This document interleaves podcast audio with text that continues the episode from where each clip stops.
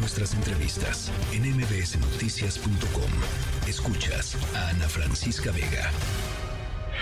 Este grupo armado está en contra de México. La sexta invita a unión entre los que comparten esa definición con un reto, otra forma de hacer política, un objetivo, construir un programa nacional de lucha de izquierda anticapitalista y un destino, una nueva constitución. Se inició la guerra, la revolución, aquí en la ciudad de San Cristóbal de las Casas Chiapas. Nosotros como zapatistas que somos, para entender y saber qué hacer, miramos hacia abajo, no en señal de humildad, no para rendir nuestra dignidad, sino para leer y aprender lo que no se ha escrito.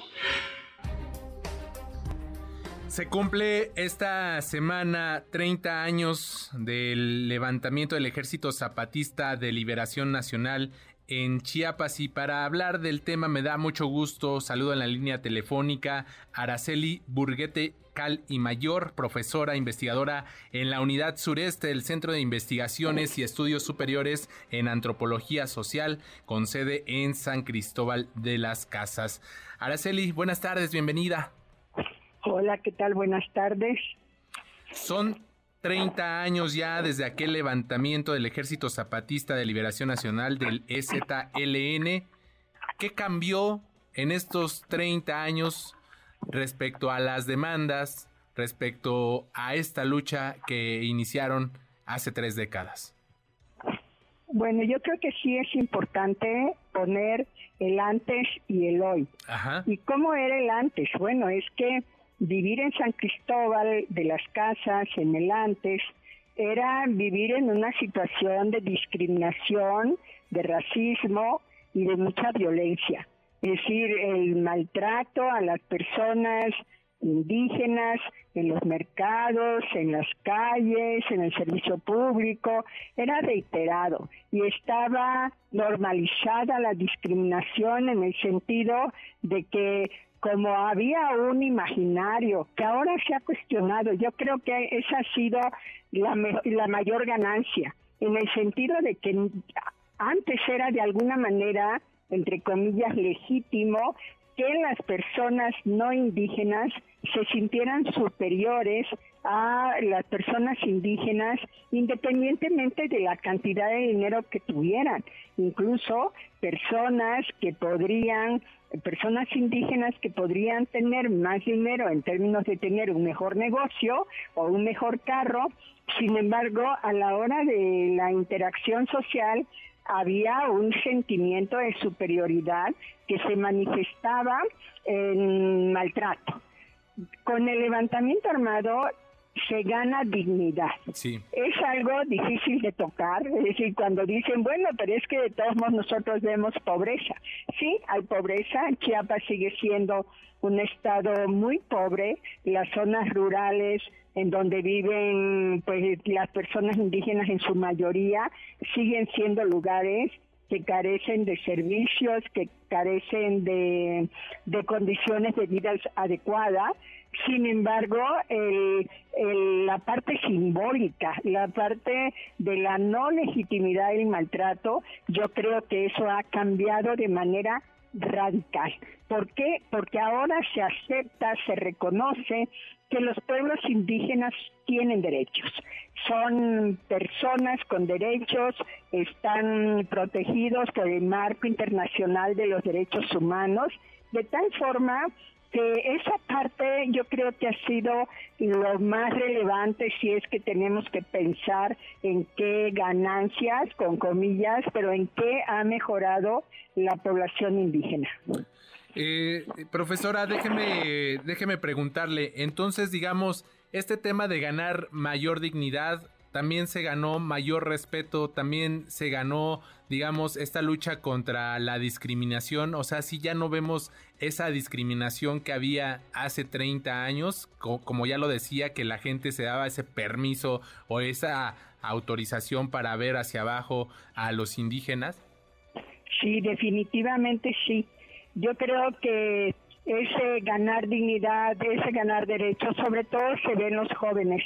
Yo creo que a 30 años ya se puede hacer una evaluación de carácter generacional y en este en este periodo uno puede ver, por ejemplo, ahora eh, que se realizaron las actividades en el municipio de Ocosingo, en donde estuvieron presentes el, bueno, el ZLN, su, su comandancia, etcétera, y muchos eh, jóvenes. Es decir, claramente se ve el cambio generacional.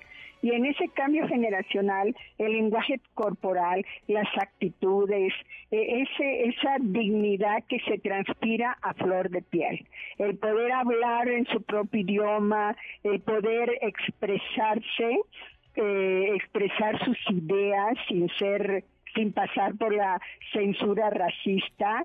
Eso, los que vivimos acá en San Cristóbal de las Casas, quienes participamos en los procesos organizativos antes de 1994 y lo que vemos ahora, sí hay un cambio sustantivo, se puede decir, y esa es una es una conquista de estos 30 años también es una conquista la percepción social eh, nacional en cuanto a los pueblos indígenas.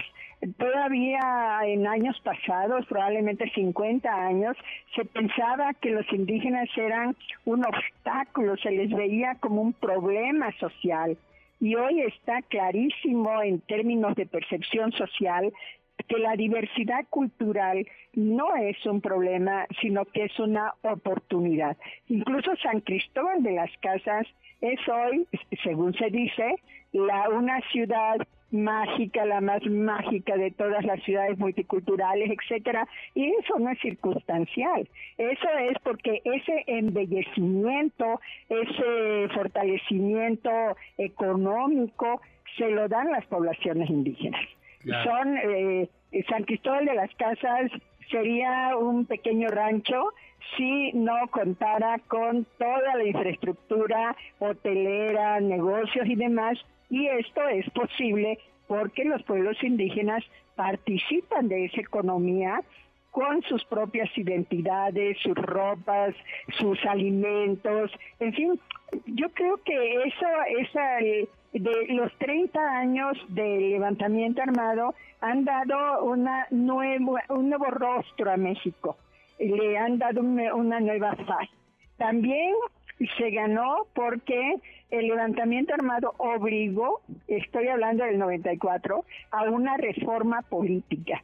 A partir de entonces, eh, a partir del 96 que se instalan las mesas de, para discutir el tema de la democracia con mayúsculas para pensar en un cambio de partido político, de régimen, de formas de elección, etcétera. Eso es resultado de la presión que ejerció el, conflicto armado, la exigencia de no solamente los armados, porque en, en la primera etapa fue fue el movimiento armado, pero ya después fue sociedad civil, fueron partidos políticos, fueron universidades, miles de chicos que se vinieron, hombres y mujeres estudiantes, que se vinieron a San Cristóbal a acuerpar como sociedad civil a, este, a los zapatistas, a los indígenas en lo general. Entonces esta frescura que ganó la sociedad, pues también es resultado, llamémosle, de un efecto de época porque hoy eh, todavía ese efecto de época se vive en este camino hacia la democracia, en este proceso que ha sido muy largo, no podemos decir así de manera radical la democracia, pero sí la democratización de las relaciones sociales y definitivamente los aportes del levantamiento armado están allí. Eh, profesora Araceli, déjeme preguntarle ahora por, por este tema. ¿Cuál ha sido el trato del actual gobierno hacia el EZLN, hacia sus demandas que sin duda pues en estos 30 años también se han modificado? el presidente López Obrador no ha tenido una reunión particular, eh, no hay una agenda, digamos, entre el ZLN y el gobierno de México, aun cuando en una primera eh, en un primer intento cuando el candidato y luego el presidente electo hicieron sus propuestas de relación con los pueblos indígenas, no hay una alusión directa. Probablemente él ha de haber intentado en algún momento, yo no tengo información, este, un acercamiento particular para ver qué se podía hacer eh, o qué aspiraciones tenían el ZLN. Pero no lo ha hecho porque la estrategia política del ZLN ha sido de distancia, es decir, ha sido de no vincularse con los partidos políticos, no confía en ninguno, para él el sistema, para el ZLN y los zapatistas como filosofía política en lo general no confían en los sistemas políticos electorales, no confían en la economía neoliberal, eh, capitalista neoliberal, por ejemplo, todas las iniciativas que impulsa el presidente, por ejemplo, el llamado Tren Maya, los trenes y las inversiones en los territorios indígenas, pues son cuestionados porque no son las propuestas que el ZLN hizo en su momento respecto al capitalismo y al neoliberalismo. Entonces, no tienen una buena relación. Y el, y el presidente lo que ha hecho, bueno, pues todos bien sabemos, son políticas de apoyo a la población, en donde, por cierto, es dinero que también eh, llega a las personas eh, zapatistas no renuncian a él, pero a esos dineros, pero llegan de forma particular como ciudadanos. Y así los trata el presidente. El presidente les da trato de ciudadanos, aquí están las becas, quien quiera, ahí están los dineros para los apoyos de la tercera edad, quienes quieran que se registren. Entonces, en ese sentido, no hay un reconocimiento como sujeto político particular.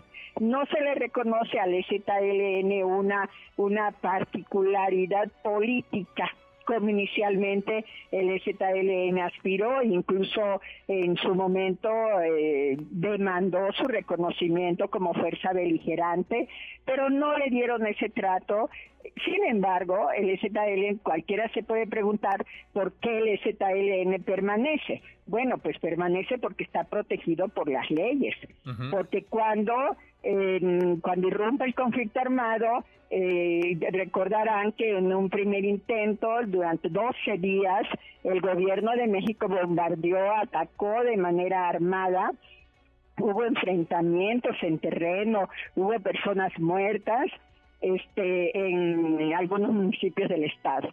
Y la sociedad civil, por eso subrayo sobre la importancia de la sociedad civil, la sociedad civil se movilizó y le dijo a los dos actores, pongan una mesa de diálogo y se ponen a dialogar. Y vinieron miles y eh, eh, una consigna, las personas que son de mi edad o que ya tienen más de 30 años recordarán que había una consigna que se llamaba Todos somos zapatistas y en esa consigna era como decir mátame a mí pero no los mates a ellos y fue muy importante para poner las primeras mesas de diálogo. Hay que decir que en, marzo, en el mes de marzo, ya estaba puesta la primera mesa de diálogo. entonces, en términos de beligerancia armada, no hubo mucha duración, digamos.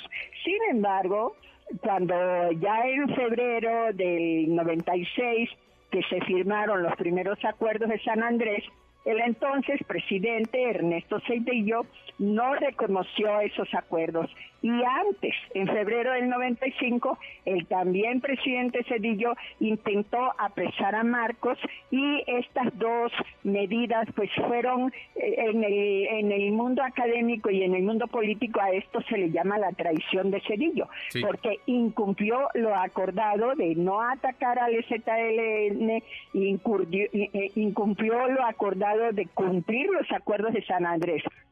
Pero eh, hubo una mediación, una mediación muy importante que todavía permanece, que se, que se creó una comisión de diputados que se llama la COCOPA.